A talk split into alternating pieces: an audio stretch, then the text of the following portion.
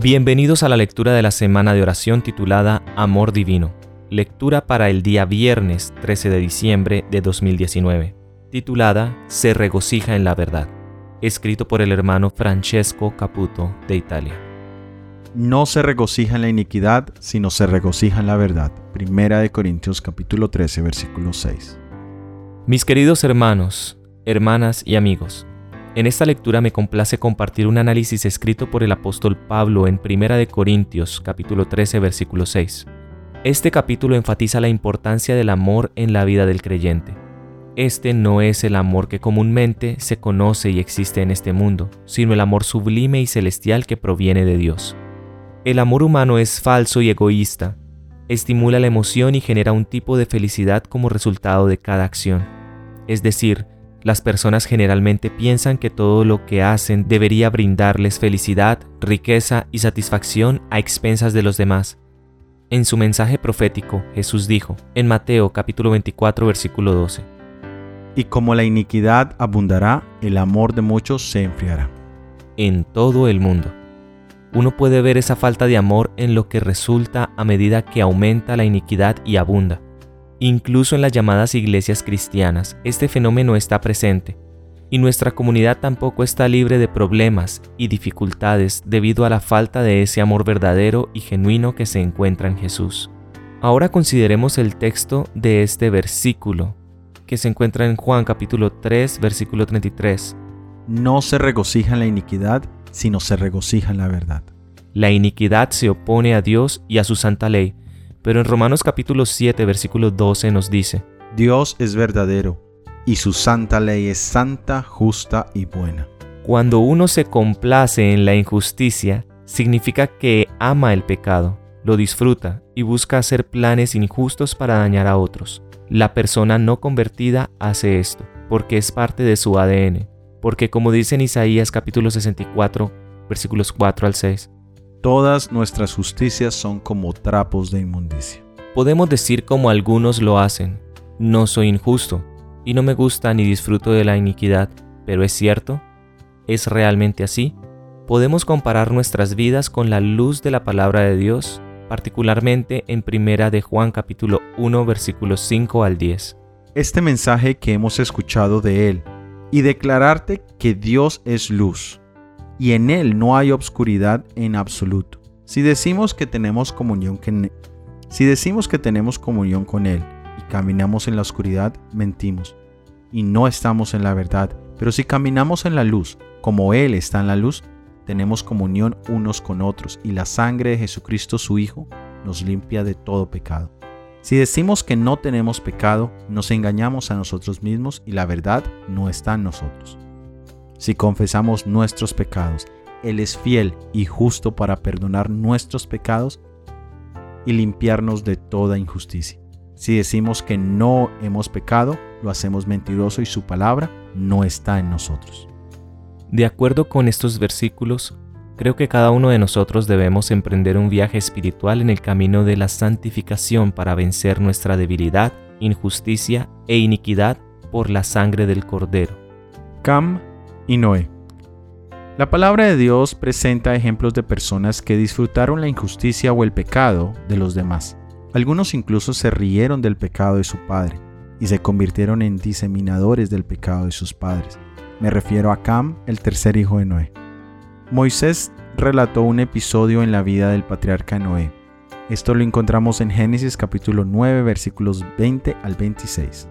Y Noé comenzó a ser un labrador y plantó una viña, y bebió vino y estaba borracho, y fue descubierto dentro de su tienda. Y Cam, el padre de Canaán, vio la desnudez de su padre y les dijo a sus dos hermanos que estaban afuera. Y Sem y Jafet tomaron una prenda de vestir, se la pusieron sobre los hombros, retrocedieron y cubrieron la desnudez de su padre, y sus caras estaban volteadas, y no vieron la desnudez de su padre. Y Noé despertó de su vino, y supo lo que su hijo menor le había hecho, y le dijo, Maldito sea Canaán, siervo de siervo será para sus hermanos. Y él dijo, Bendito sea el Señor Dios de Sem, y Canaán será su siervo. Este accidente es muy triste en la vida de Cam, porque no cubrió la desnudez de su padre, también fue e informó a sus hermanos lo que había sucedido. Tales acciones hicieron que Dios maldijera al hijo de Cam y a todos sus descendientes. Había otras cosas que Cam podría haber hecho. No debería haber visto la desnudez de su padre. Podría haberlo cubierto con un abrigo, como lo hicieron sus hermanos más tarde. No debería haberle contado a otros sobre el asunto. El pecado de Noé fue grave, pero el de Cam fue aún más, ya que mientras su padre estaba intoxicado y bajo la influencia del alcohol, Cam actuó de una manera que demostró que le agradaba la injusticia. El quinto mandamiento enseña claramente que se debe honrar y amar a los padres. Pero desafortunadamente Cam no prestó atención a este principio ni a la promesa asociada y cometió un acto de iniquidad. El espíritu de profecía explica el precepto divino. Los padres tienen derecho a un grado de amor y respeto que no se debe a ninguna otra persona. Dios mismo, que ha puesto sobre ellos la responsabilidad de las almas comprometidas a su cargo, ha ordenado que durante los primeros años de vida los padres se coloquen en el lugar de Dios para sus hijos. Y el que rechaza la autoridad legítima de sus padres ha rechazado la autoridad de Dios.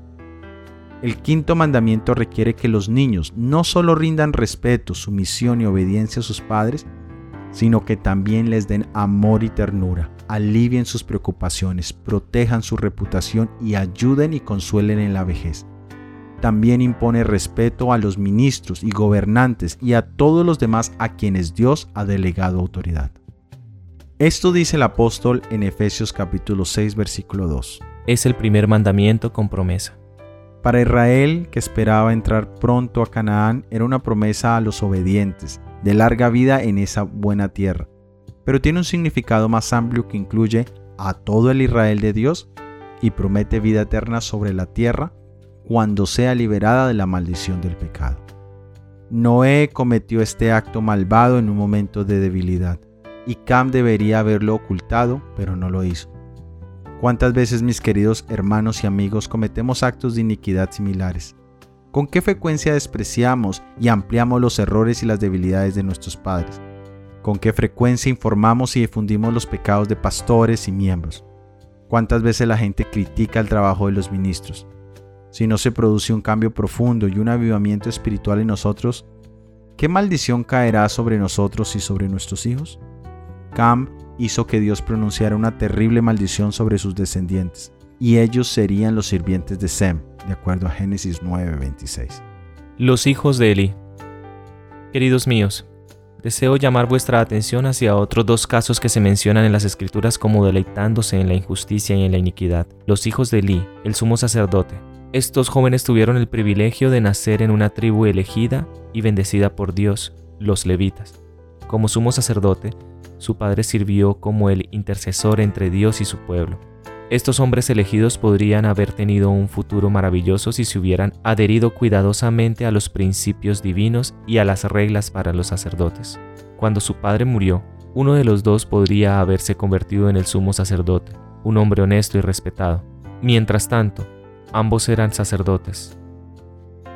Mientras tanto, ambos eran sacerdotes, servían en el templo y eran honrados por Dios y los hombres. Sin embargo, las Sagradas Escrituras cuentan una historia muy triste y terrible, porque los hijos de Elí eran malvados, orgullosos y profanos sin medida. Esto lo vemos en Primera de Samuel, capítulo 2, versículos 12 al 17. Los hijos de Elí eran hombres impíos y no tenían conocimiento de Jehová. Y era costumbre que los sacerdotes con el pueblo, que cuando ofrecían sacrificio, venía el criado del sacerdote mientras se comía la carne, trayendo en su mano un garfio de tres dientes, y lo metía en el perol, en la olla o en el caldero o en la marmita, y todo lo que sacaba el garfio, el sacerdote lo tomaba para sí. De esta manera hacían con todo israelita que venía a Silo.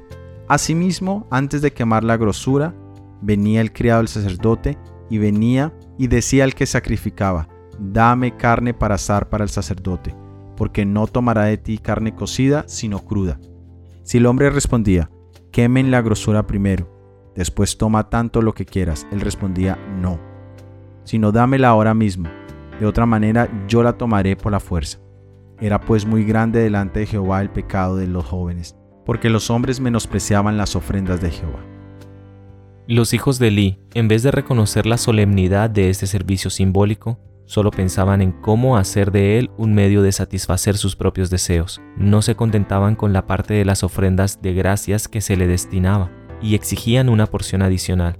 Y el gran número de estos sacrificios que se presentaban en las fiestas anuales daba a los sacerdotes oportunidad de enriquecerse a costa del pueblo no solo exigían más de lo que lícitamente les correspondía, sino que hasta se negaban a esperar que la grasa se quemase como ofrenda a Dios. Persistían en exigir cualquier porción que les agradase, y si les era negada, amenazaban con tomarla por la fuerza. En 1 de Samuel capítulo 2 versículo 12 nos dice, esta irreverencia por parte de los sacerdotes no tardó en despojar los servicios de su significado santo y solemne, y los del pueblo menospreciaban los sacrificios de Jehová. Ya no conocían el gran sacrificio antitípico hacia el cual debían mirar. Era pues el pecado de los mozos muy grande delante de Jehová. Estos sacerdotes infieles violaban también la ley de Dios y deshonraban su santo cargo por sus prácticas viles y degradantes pero continuaban contaminando con su presencia el tabernáculo de Dios. Mucha gente, llena de indignación por la conducta corrompida de Ofni y Finés, dejó de subir al lugar señalado para el culto. Así, el servicio que Dios había ordenado fue menospreciado y descuidado porque estaba asociado con los pecados de hombres impíos, mientras que la gente cuyos corazones se inclinaban hacia el mal se envalentonaron en el pecado. La impiedad, el libertinaje, y hasta la idolatría prevalecían en forma alarmante. Elí había cometido un grave error al permitir que sus hijos asumieran los cargos sagrados. Al disculpar la conducta de ellos con este o aquel pretexto, quedó ciego con respecto a sus pecados. Pero por último llegaron a tal punto que ya no pudo desviar más los ojos de los delitos de sus hijos. El pueblo se quejaba de sus actos de violencia y el sumo sacerdote sintió pesar y angustia. No osó callar por más tiempo, pero sus hijos se habían criado pensando solo en sí mismos y ahora no respetaban a nadie. Veían la angustia de su padre, pero sus corazones endurecidos no se conmovían. Oían sus benignas amonestaciones, pero no se dejaban impresionar, ni quisieron cambiar su mal camino cuando fueron advertidos de las consecuencias de su pecado. Si Elí hubiera tratado con justicia a sus hijos impíos, habrían sido destituidos del sacerdocio y castigados con la muerte temiendo deshonrarlos así públicamente y condenarlos, los mantuvo en los puestos más sagrados y de más responsabilidad. Siguió permitiéndoles que mezclaran su corrupción con el santo servicio de Dios y que infringieran a la causa de la verdad un perjuicio que muchos años no podrían borrar. Pero cuando el juez de Israel descuidó su obra, Dios se hizo cargo de la situación. A Elí como sumo sacerdote y juez de Israel Dios lo consideraba responsable por la condición moral y religiosa de su pueblo, y en un sentido muy especial por el carácter de sus hijos. Él debió haber procurado refrenar primero la impiedad por medidas benignas, pero si éstas no daban resultados positivos, debiera haber dominado el mal por los medios más severos. Provocó el desagrado del Señor al no reprender el pecado ni ejecutar justicia sobre el pecador. No se podía confiar en él para que mantuviera puro a Israel aquellos que no tienen suficiente valor para reprender el mal, o que por indolencia o falta de interés no hacen esfuerzos fervientes para purificar la familia o la iglesia de Dios, son considerados responsables del mal que resulte de su descuido del deber. Somos tan responsables de los males que hubiéramos podido impedir en otros por el ejercicio de la autoridad paternal o pastoral como si hubiésemos cometido tales hechos nosotros mismos. En la reprensión que dirigió Elí a sus hijos hay palabras de significado solemne y terrible, palabras que deben pesar todos los que sirven en las cosas sagradas. Si pecare el hombre contra el hombre, los jueces le juzgarán, mas si alguno pecare contra Jehová, ¿quién rogará por él? Si los delitos de ellos hubieran perjudicado tan solo a sus semejantes, el juez podría haber hecho una reconciliación señalando una pena y requiriendo la restitución correspondiente y los culpables podrían haber sido perdonados. O si su pecado no hubiese sido de presunción, podía haberse ofrecido en su favor un sacrificio expiatorio. Pero sus pecados estaban tan entretejidos con su ministerio como un sacerdote del Altísimo en el ofrecimiento de los sacrificios por los pecados, y la obra de Dios había sido tan profanada y deshonrada ante el pueblo que no había expiación aceptable en su favor Su propio padre, a pesar de que era sumo sacerdote, no se atrevía a interceder por ellos, ni podía escudarlos de la ira de un Dios santo. De todos los pecadores, son más culpables los que arrojan menosprecio sobre los medios que el cielo proveyó para la redención del hombre que los que crucifican de nuevo para sí mismos al Hijo de Dios y lo exponen al vituperio. El final de estos jóvenes fue terrible y muy triste, porque se deleitaron en la injusticia. José se regocijó en la verdad. Las Sagradas Escrituras también contienen ejemplos muy hermosos de personas que aborrecían la iniquidad y se regocijaban en la justicia. Examinemos brevemente la vida de José, el hijo devoto y obediente de Jacob. Para José su mayor alegría era vivir de una manera justa, piadosa y glorificar a Dios. Una de sus mayores aspiraciones era ver a su padre feliz y a toda la familia junta, y llenos de amor el uno por el otro. José era el hijo del amor. Él nació de Jacob y Raquel, la segunda hija de Labán, a quien Jacob amaba sobre todo. Raquel era estéril y sufría todos los días debido a esta situación. Lloró y oró y le pidió a su esposo que intercediera por ella para que el Señor le concediera la gracia de tener un hijo. Después de varios años el Señor respondió en sus oraciones y nació José. A medida que crecía fue sobresaliente por su sensibilidad, obediencia y amor por la bondad y la verdad. El joven tenía dones innatos de administración y tenía la previsión de reconocer causa y efecto. Cuando Jacob vio estos grandes talentos, confió a la gestión de José su rebaño y manadas para la estabilidad y la seguridad. Le dio a José un manto especial, honrándolo como el primero de todos sus hijos. Esto atrajo la envidia y los celos y el odio hacia los hermanos de José. Dios le dio al joven sueños especiales, lo relacionó con su padre, y sus hermanos entendieron que los sueños significaban que debían inclinarse a él, y la ira de los hermanos alcanzó su punto máximo, esperando el momento para vengarse y eliminar a su hermano. Aunque sus hermanos lo odiaban, José continuó buscándolos y ayudándolos. No disfrutaba la iniquidad, sino solo la verdad. Con corazón regocijado, José se despidió de su padre y ni el anciano ni el joven soñaron lo que había de suceder antes que se volviesen a ver. Cuando José, después de su largo y solitario viaje, llegó a Siquem, sus hermanos y sus ganados no se encontraban allí. Al preguntar por ellos le dijeron que los buscase en Dotán, ya habían viajado más de 50 millas y todavía les quedaba 15 más, pero se apresuró olvidando su cansancio, con el fin de mitigar la ansiedad de su padre y encontrar a sus hermanos, a quienes amaba, a pesar de que eran duros de corazón con él. Sus hermanos le vieron acercarse, pero ni el pensar de un largo viaje que había hecho para visitarlos, ni el cansancio y el hambre que traía, ni el derecho que tenía a la hospitalidad y a su amor fraternal, aplacó la amargura de su odio. El ver su vestido, señal de cariño de su padre, los puso frenéticos. He aquí viene el soñador, exclamaron burlándose de él. En ese momento dominados por la envidia y la venganza que habían fomentado secretamente durante tanto tiempo, y dijeron, ahora pues, venid, matémoslo y echémoslo en una cisterna, y diremos, alguna mala bestia lo devoró, y veremos qué serán, y veremos qué serán sus sueños. Si no hubiese sido por Rubén, habrían realizado su intención. Esto retrocedió ante la idea de participar en el asesinato de su hermano y propuso arrojarlo vivo a una cisterna y dejarlo allí para que muriese, con la intención secreta de librarlo y devolverlo a su padre.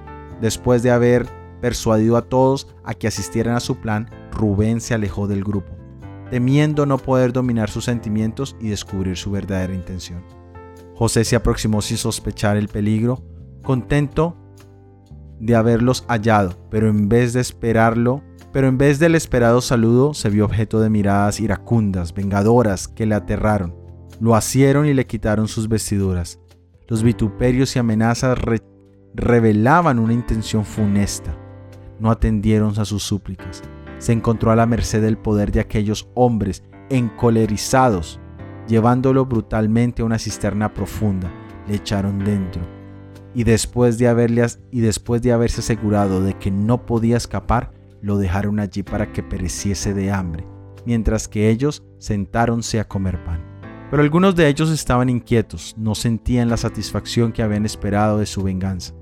Pronto vieron acercarse una compañía de viajeros. eran ismaelitas procedentes del otro lado del Jordán, que con especies y otras mercancías se dirigían a Egipto. Entonces Judá puso, propuso vender a su hermano a estos mercaderes paganos, en vez de dejarlo allí para que muriera. Al obrar así, le apartarían de su camino y no se mancharían con su sangre, pues dijo Judá, nuestro hermano es nuestra carne. Todos estuvieron de acuerdo con este propósito y sacaron pronto a José de la cisterna. Cuando vio cuando vio a los mercaderes, José comprendió la terrible verdad. Llegar a ser esclavo era una suerte más terrible que la misma muerte. En la agonía de su terror imploró a uno y a otro de sus hermanos, pero en vano. Algunos de ellos fueron conmovidos en compasión, pero el temor al ridículo los mantuvo callados. Todos tuvieron la impresión de que había ido demasiado lejos para retroceder. Si perdonaban a José, ellos éste los acusaría sin duda ante su padre, quien no pasaría por harto la crueldad cometida con su hijo favorito. Endurecieron sus corazones a las súplicas de José y le entregaron en sus manos a los mercaderes paganos. La caravana continuó su camino y pronto se perdió de vista. En Egipto José hizo experiencias maravillosas con el Señor. En casa de Potifar, la esposa de este último lo, lo tentó y la tentadora respondió, como dice en Génesis capítulo 39, versículo 9. No hay otro mayor que yo en esta casa, y ninguna cosa me ha reservado sino a ti, por cuanto tú eres su mujer. ¿Cómo pues haría yo este grande mal y pecaría contra Dios? La mujer inventó un plan para vengarse de José. Lo acusó falsa e injustamente y fue encarcelado. La misión en prisión fue difícil, pero con el tiempo se ganó la confianza de todos. Fue nombrado jefe de administración de la prisión y fue una gran bendición para los prisioneros y otros. Aunque los trató bien, los prisioneros no le agradecieron. El Señor cuidó a su fiel siervo, que amaba la justicia y se regocijaba en la verdad. Dios permitió que eventos extraordinarios llevaran a José a convertirse en gobernador de Egipto. En esta posición de poder y honor no buscó venganza, por el contrario, bajo su administración el mundo de ese tiempo se salvó y el amor y la verdad de Dios triunfaron. La hambruna requirió que los hermanos de José viajaran a Egipto para comer, y ahora sus roles se invirtieron. Había pasado varios años desde que sus hermanos vendieron a José como esclavo, y ahora en la posición en que estaba podía vengarse de ellos, matarlos o convertirlos en esclavos para siempre. Sin embargo, José era un hombre convertido y consagrado al servicio de Cristo, un hijo y un hermano que se regocijaba en la justicia y en la verdad probó a sus hermanos para ver si la vida los había cambiado, esperando que ahora se regocijaran no en la iniquidad, sino en la verdad. José estaba satisfecho, había visto en sus hermanos los frutos del verdadero arrepentimiento. Al oír el noble ofrecimiento de Judá, ordenó que todos, excepto estos hombres, se retiraran.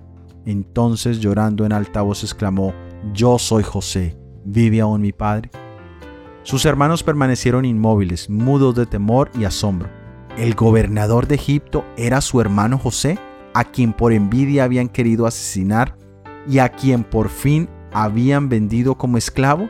Todos los tormentos que le habían hecho sufrir pasaron ante ellos, recordando cómo habían menospreciado sus sueños y cómo habían luchado para evitar que se cumplieran. Sin embargo, habían participado en el cumplimiento de estos sueños y ahora estaban por completo en su poder y sin duda alguna él se vengaría del daño que había sufrido. Viendo su confusión, les dijo amablemente, llegados ahora a mí. Y cuando se acercaron, él prosiguió, yo soy José vuestro hermano, el que vendisteis para Egipto. Ahora pues, no os entristezcáis, ni os pese por haberme vendido acá, que para preservación de vida me envió Dios delante de vosotros. Considerando que ya habían sufrido ellos lo suficiente por su crueldad hacia él, noblemente trató de desvanecer sus temores y reducir la amargura de su remordimiento.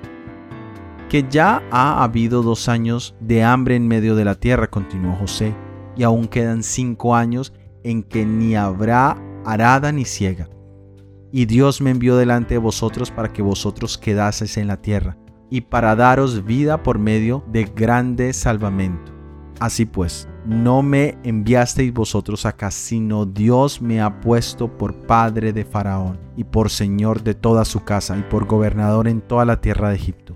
Daos prisa Id a mi padre y decirle, así dice tu hijo José, Dios me ha puesto por Señor de todo Egipto, ven a mí, no te detengas, y habitarás en tierra de José, y estarás cerca de mí, tú y tus hijos y los hijos de tus hijos, tus ganados, tus vacas y todo lo que tienes.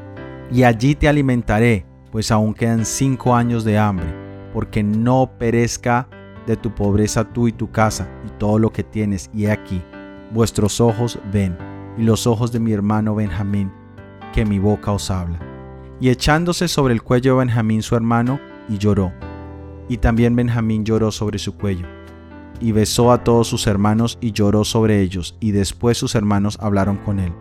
Confesaron humildemente su pecado y pidieron perdón.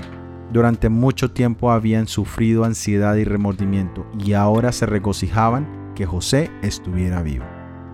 Un llamado a regocijarse en la verdad. Nuestro Salvador Jesucristo dijo que Él es el camino, la verdad y la vida. Jesús nos enseñó prácticamente lo que es el amor, no tener placer en la iniquidad, sino regocijarnos en la verdad. Juan dijo en el libro de Juan capítulo 3 versículo 31 y 34. El que viene de arriba está por encima de todos. El que es de la tierra es terrenal y habla de la tierra. El que viene del cielo está por encima de todos. Porque el que Dios envió habla las palabras de Dios porque Dios no le da espíritu por medida. Cristo podría decir en Juan capítulo 5, versículo 30, No busco mi voluntad, sino la voluntad del Padre que me envió. De él se declara en Hebreos capítulo 1, versículo 9, Has amado la justicia y aborrecido la iniquidad. Por lo tanto, Dios, tu Padre, te ha ungido con aceite de la alegría sobre tus semejantes. El Padre no le da el Espíritu por medida Así sucede con los seguidores de Cristo. Podemos recibir la luz del cielo solo si estamos dispuestos a vaciarnos de nosotros mismos. No podemos discernir el carácter de Dios ni aceptar a Cristo por fe a menos que autoricemos a llevar cautivo todo pensamiento a la obediencia a Cristo. A todos los que hacen esto, el Espíritu Santo se les da sin medida. En Cristo habita toda plenitud de la deidad corporalmente, y en Él sois completos. Se escucha la voz de Dios proclamando que la justicia está satisfecha, Satanás es vencido.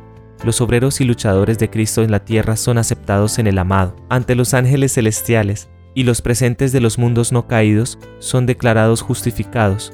Donde está, allí estará su iglesia.